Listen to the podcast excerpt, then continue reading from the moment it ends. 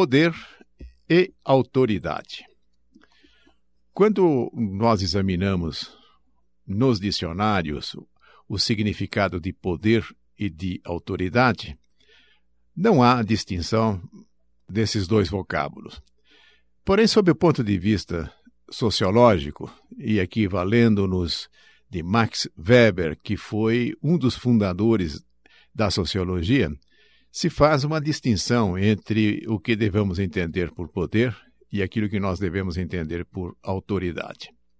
Segundo Max Weber, poder é a capacidade de obrigar, por causa de sua posição ou força, os outros a obedecerem à sua vontade, mesmo que eles preferissem não fazê-lo.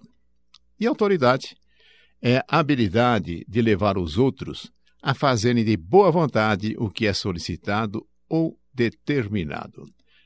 Portanto, sob o ponto de vista sociológico, há uma diferença significativa entre aquilo que nós devemos entender por poder e por autoridade.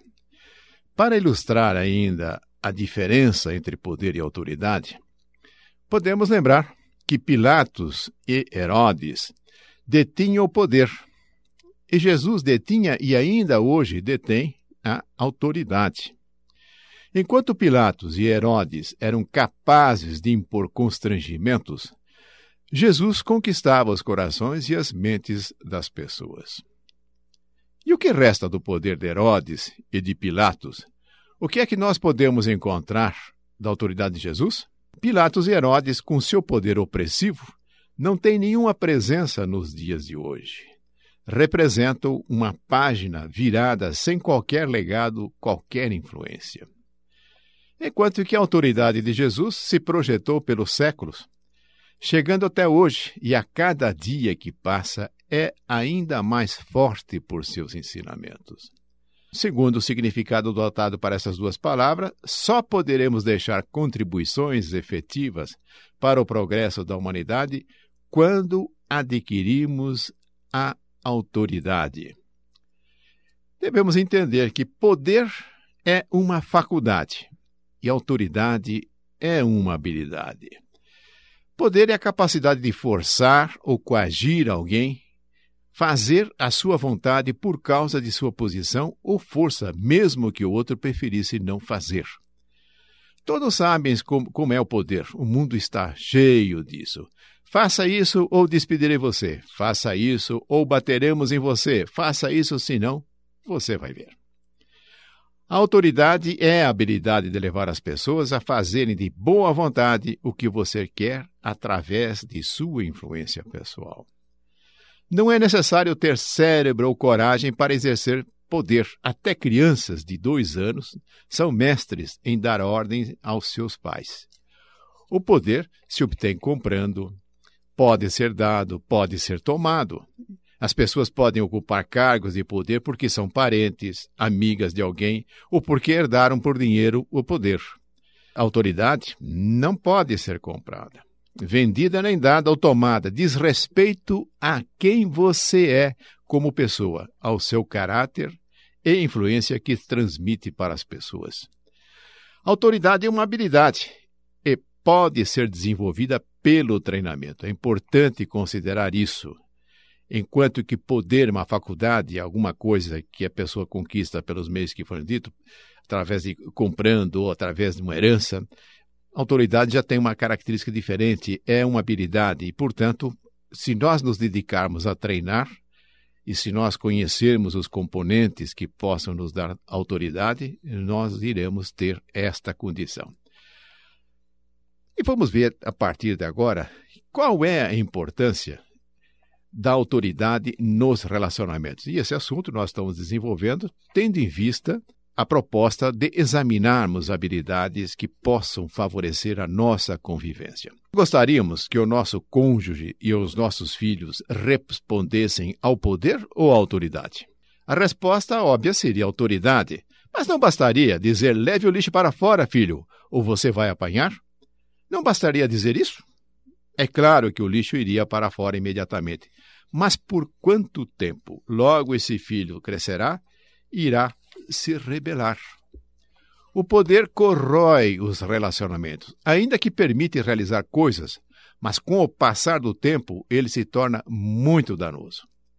A autoridade tem grande importância na construção de um ambiente sadio dentro dos lares. Não precisamos recuar no tempo para recordarmos que a orientação que se fazia dentro dos lares era quase totalmente resultado do poder da imposição, sem nenhum esforço para conquistar corações e mentes. Aos poucos, a sociedade se modifica e começa a haver uma rebelião contra aquilo que é simplesmente imposto, sem que se dê o conhecimento as razões, os motivos, as vantagens de se adotar um determinado procedimento ou valor. Dessa forma, é necessário que aprimoremos os relacionamentos dentro da família. Vale também para as empresas e para todo e qualquer tipo de convivência social. Vejamos a questão da rebelião dos adolescentes.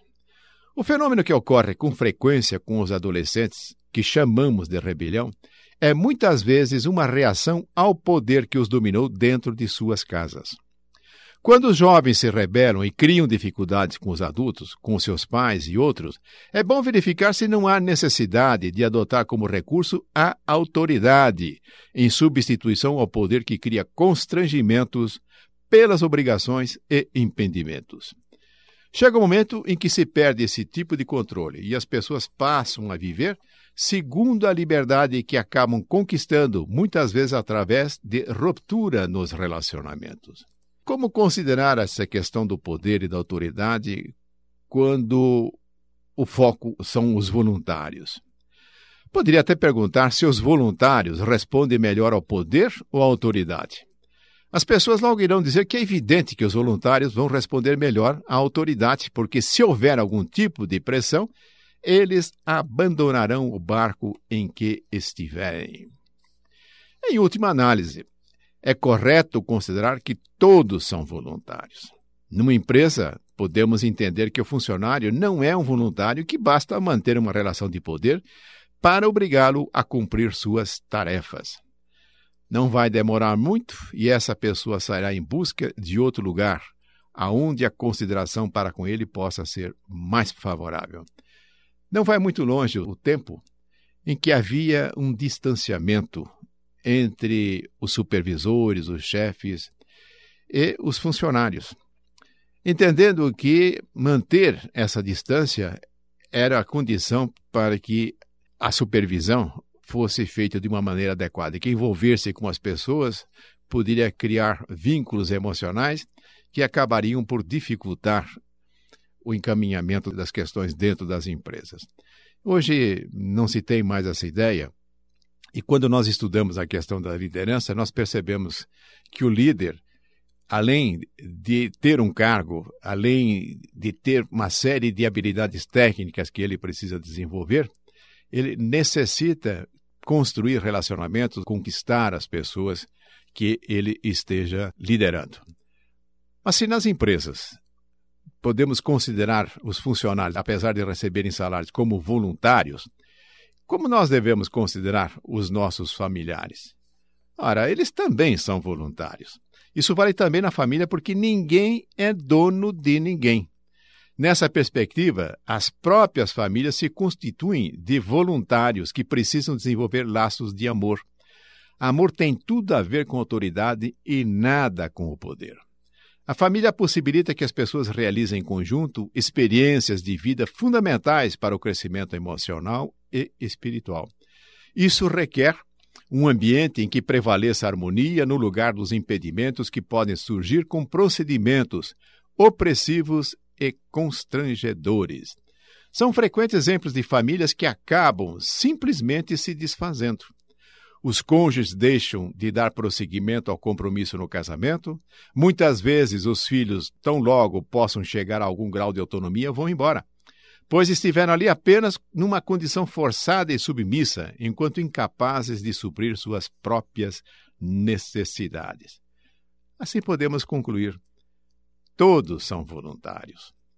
Dentro dessa perspectiva, temos que tratar todos como se de fato fossem voluntários.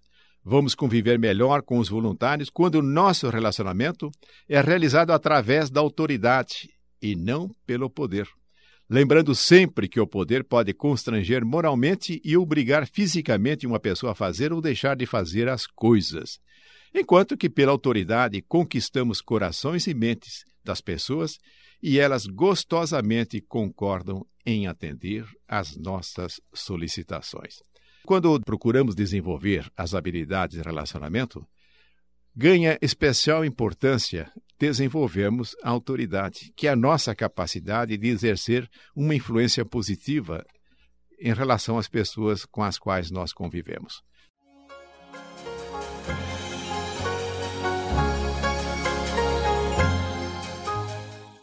Poder e autoridade. Uma questão que podemos considerar: o que devo fazer para que não pisem em minha cabeça? Porque se acharmos que o poder é algo a ser evitado, não pode acontecer que as pessoas venham fazer isso, venham a pisar em nossa cabeça.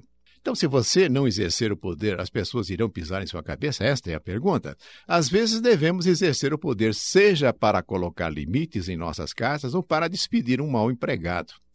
O líder deve refletir sobre as razões que o obrigaram a recorrer a ele. Talvez não houvesse nenhuma autoridade. É muito importante observar isso.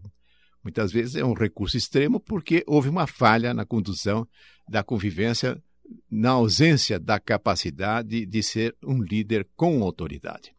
Quando julgarmos que o poder é a única coisa que as pessoas obedecem, convém lembrar que atualmente as pessoas reagem ao poder de maneira muito diferente do que costumavam. Não há uma recomendação de simplesmente abandonar o poder. Em determinadas circunstâncias, ele poderá ser necessário, mas será melhor se, através da autoridade, os resultados pretendidos são alcançados sem a necessidade de lançarmos mão do poder. Quais são as qualidades essenciais para que possamos nos revestir dessa qualidade que é termos autoridade? A autoridade é uma habilidade que pode ser desenvolvida pelo treinamento de suas qualidades essenciais. E se nós lembrarmos de alguém que tenha sido uma grande autoridade, que passou ou que está presente em nossa vida, iremos registrar com facilidade essas qualidades. Pode ter sido um professor, um treinador, um pai, um cônjuge, um chefe. Lembremos de uma pessoa que bastaria ela fazer uma solicitação para que atendêssemos gostosamente. Para ter autoridade, entre muitas qualidades, o líder precisa ser honesto, confiável, responsável, respeitoso, entusiasta, afável, justo, bom ouvinte. E note, essas qualidades são comportamentos, portanto, podem ser desenvolvidos. E qual é a importância do líder? O líder se destaca porque existem coisas que podemos fazer diretamente, então vamos lá e fazemos. Mas existem outras que nós não podemos fazer diretamente por várias razões. Porém, necessitamos que sejam feitas. É aí que surge a importância do líder. É aquele que tem a capacidade de influenciar as pessoas, tornando-as predispostas a fazer as coisas que precisam ser feitas.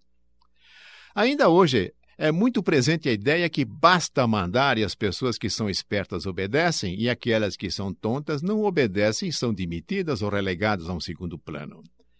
Onde prevalece a força do poder, o constrangimento vai ser constante e a coesão entre as pessoas não será alcançada. Há uma distinção que precisamos considerar entre tarefa e relacionamento. Quando o líder, que pode ser um superior hierárquico, um pai, uma mãe, professor, médico e tantos outros, não tem autoridade, fixa-se nas tarefas e não percebe a importância de construir relacionamentos. Usa a força de seu poder para que as ordens sejam cumpridas e não consegue exercer influência capaz de conquistar a boa vontade das pessoas. É um fato notório a promoção de hábeis executores de tarefas que fracassam como supervisores ou chefes. É muito comum registrarmos observações como: era um excelente vendedor, foi promovido para cargo de supervisão e agora é um fracasso total. Era um excelente operador de empilhadeira, mas como o supervisor, se tornou um grande fracasso. Vejam, a chave para a liderança é executar tarefas enquanto se constrói relacionamentos. O líder motiva os seus liderados e conquista-os com amigos. Trata-os do mesmo modo que deseja ser tratado. Como existe um conceito de liderança defeituoso, as pessoas voltadas para as tarefas provavelmente ocupam a maioria dos cargos de liderança. Muitas pessoas que têm a ideia equivocada de que líder é aquele que detém o poder ocupam cargos de chefia e supervisão. Porém, a ideia que ganha espaço é de que o líder deve exercer influência por sua autoridade e não pelo poder. E, finalmente, cabe-nos ver a importância da autoridade no lar. Qual é o ambiente mais exigente no sentido de que haja autoridade? É o lar. Se formos líderes detentores de autoridade, saberemos fazer que a convivência entre os familiares seja expressa por uma condição de delicadeza, bem-estar e alegria.